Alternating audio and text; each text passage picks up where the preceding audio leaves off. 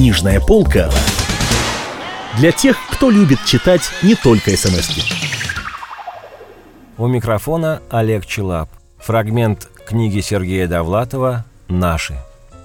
Биография теткиного мужа Арона полностью отражает историю нашего государства. Сначала он был гимназистом, потом революционным студентом, потом, недолгое время, красноармейцем, потом, как это не фантастически звучит, белополяком, потом опять красноармейцем, но уже более сознательным. Когда гражданская война закончилась, дядя Арон поступил на рабфак. Затем он стал Непманом и, кажется, временно разбогател. Затем кого-то раскулачивал, затем он чистил ряды партии, затем его самого вычистили за то, что он был Непманом. На собрании мой дядя произнес речь. Он сказал, «Если вы меня исключите, я должен буду рассказать об этом жене, что вызовет дикий скандал. Короче, решайте сами». Товарищи подумали и решили исключить. Затем его, правда, восстановили. Мало того, дядя Арон так и не сидел. Он стал административным работником, он был директором чего-то или заместителем директора по какой-то части. Сталина мой дядя обожал. Обожал как непутевого сына, видя его недостатки. Пластинки с речами генералиссимуса хранились в красных альбомах.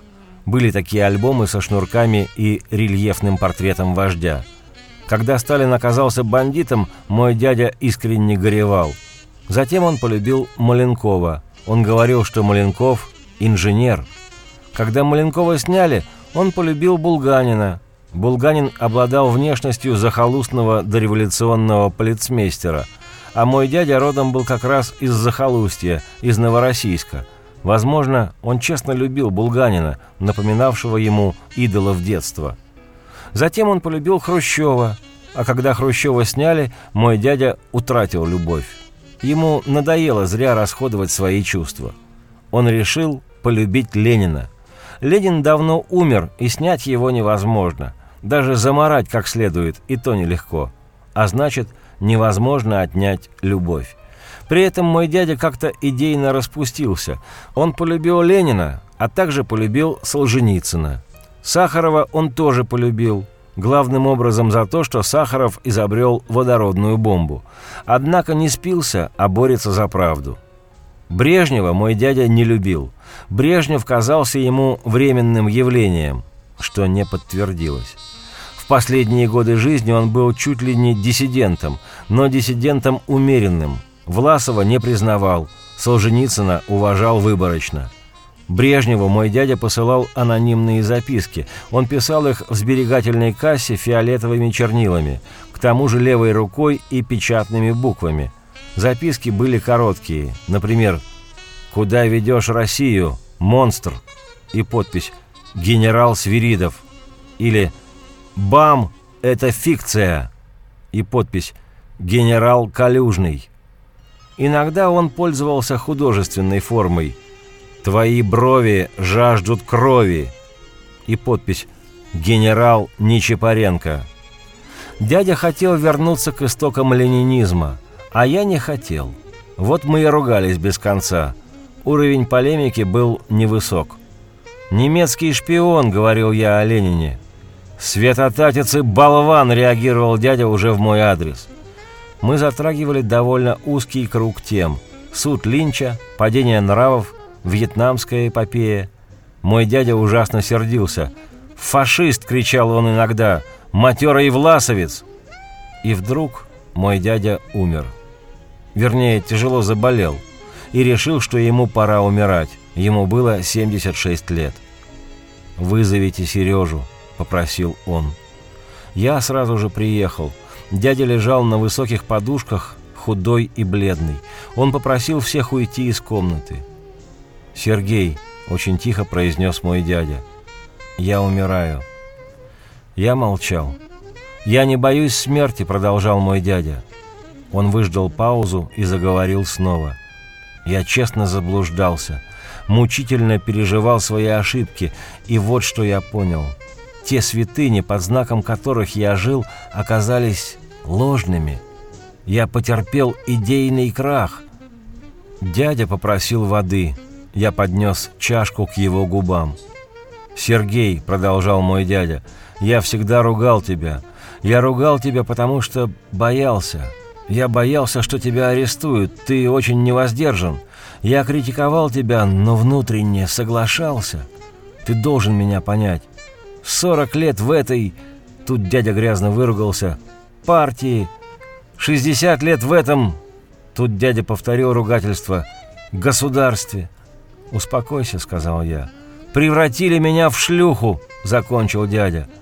Он сделал усилие и продолжал. «Ты всегда был прав.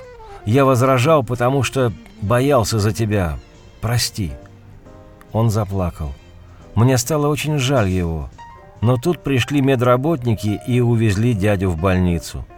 Моего дядю увезли в обыкновенную больницу. Тетка думала, что его увезут в Свердловскую. «Ты же старый большевик», — говорила она. «Нет», — возражал мой дядя, — «я не старый большевик». «То есть как?» «Старый большевик — конкретное понятие. Старый большевик — это кто вступил до 35 -го года, а я вступил несколько позже». Тетка не могла поверить. «Значит, ты не старый большевик?» «Нет». «Все равно», — говорила она, — «может, и тебе что-нибудь полагается?» «Возможно», — соглашался дядя, — «возможно, и мне что-то полагается. Например, яблоко». Короче, моего дядю увезли в обыкновенную больницу. Когда его осматривал лечащий врач, дядя спросил, «Доктор, вы фронтовик?» «Да», — ответил врач, — «я фронтовик». «И я фронтовик», — сказал мой дядя. «Ответьте честно, как фронтовик фронтовику, долго ли я пролежу в больнице?» «При благоприятном ходе событий месяц», — ответил врач. «А при неблагоприятном», — усмехнулся дядя, — «значительно меньше?» Он пролежал в больнице недели три. И его привезли домой.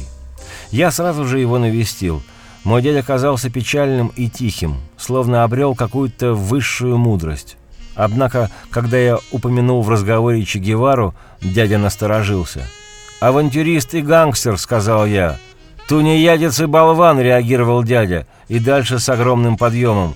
«Укажи мне благую идею, лежащую вне коммунизма». Тут он неожиданно прервал свою речь, очевидно, вспомнил наш предсмертный разговор. Виновато покосился на меня. Я промолчал. С тех пор мы часто виделись и неизменно ругались. Дядя проклинал рок-музыку невозвращенца Барышникова и генерала Андрея Власова. Я – бесплатную медицину, Лебединое озеро и Феликса Дзержинского. Потом мой дядя снова заболел. «Вызовите Сережу», – попросил. Я сразу же приехал. Дядя выглядел осунувшимся и бледным – на табурете у его изголовья стояли бесчисленные флаконы. Там же интимно разовела вставная челюсть. «Сергей», — глухо произнес мой дядя. Я погладил его руку. «У меня к тебе огромная просьба. Дай слово, что выполнишь ее». Я кивнул. «Задуши меня», — попросил дядя. Я растерянно молчал. «Мне надоело жить. Я не верю, что коммунизм может быть построен в одной стране. Я скатился в болото троцкизма». «Не думай об этом», — сказал я. «Ты готов выполнить мою просьбу? Я вижу, ты колеблешься. Конечно, я мог бы принять 20 таблеток снотворного. Увы, это далеко не всегда приводит к смерти. А если меня разобьет паралич, и я стану для всех еще более тяжкой обузой? Поэтому я вынужден был к тебе обратиться». «Перестань», — сказал я. «Перестань». «Я отблагодарю тебя», — сказал мой дядя. «Я завещаю тебе сочинения Ленина. Отнеси их в макулатуру и поменяй на Буратино. Но сначала задуши меня». «Перестань», — сказал я. «Кругом злоба и глупость», — сказал мой дядя. «Правды нет». «Успокойся». «Знаешь, от чего я мучаюсь?» — продолжал он. «Когда мы жили в Новороссийске, там был забор высокий коричневый забор. Я каждый день проходил мимо этого забора. А что было внутри, не знаю. Не спросил. Я не думал, что это важно. Как бессмысленно и глупо прожита жизнь. Значит, ты отказываешься? Перестань, сказал я. Дядя отвернулся и замолчал. Через две недели он выздоровел, и мы снова ужасно поссорились. «Болван!» — кричал мой дядя. «Ты не хочешь понять. Идея коммунизма, скомпрометированная бездарными адептами, по-прежнему гениальна. Недаром коммунистическую идеологию разделяют миллионы людей. Кто ее разделяет?» — говорил я. «Да ни один здравомыслящий человек». «Значит, не разделяют?» — багровел дядя. «Не разделяют и молчат? Значит, все кругом лицемеры?» «Идеологию вовсе не обязательно разделять», — говорил я. «Ее либо принимают, либо не принимают. Это как тюрьма. Нравится, не нравится — сиди». «Болван!» — кричал мой дядя. «Власовец! Форцовщик!» У изголовья его висел небольшой портрет Солженицына. Когда приходили гости, дядя его снимал. Это повторялось снова и снова. Дядя заболевал, потом выздоравливал. Мы ссорились. Потом мирились. Шли годы. Он совсем постарел, не мог ходить. Я был к нему очень привязан. Как я уже говорил, биография моего дяди отражает историю нашего государства, нашей любимой и ужасной страны. Потом мой дядя все же умер. Жаль. А мне не дает покоя высокий коричневый забор. Вы слушали Фрагмент из книги Сергея Довлатова «Наши». У микрофона был Олег Челап.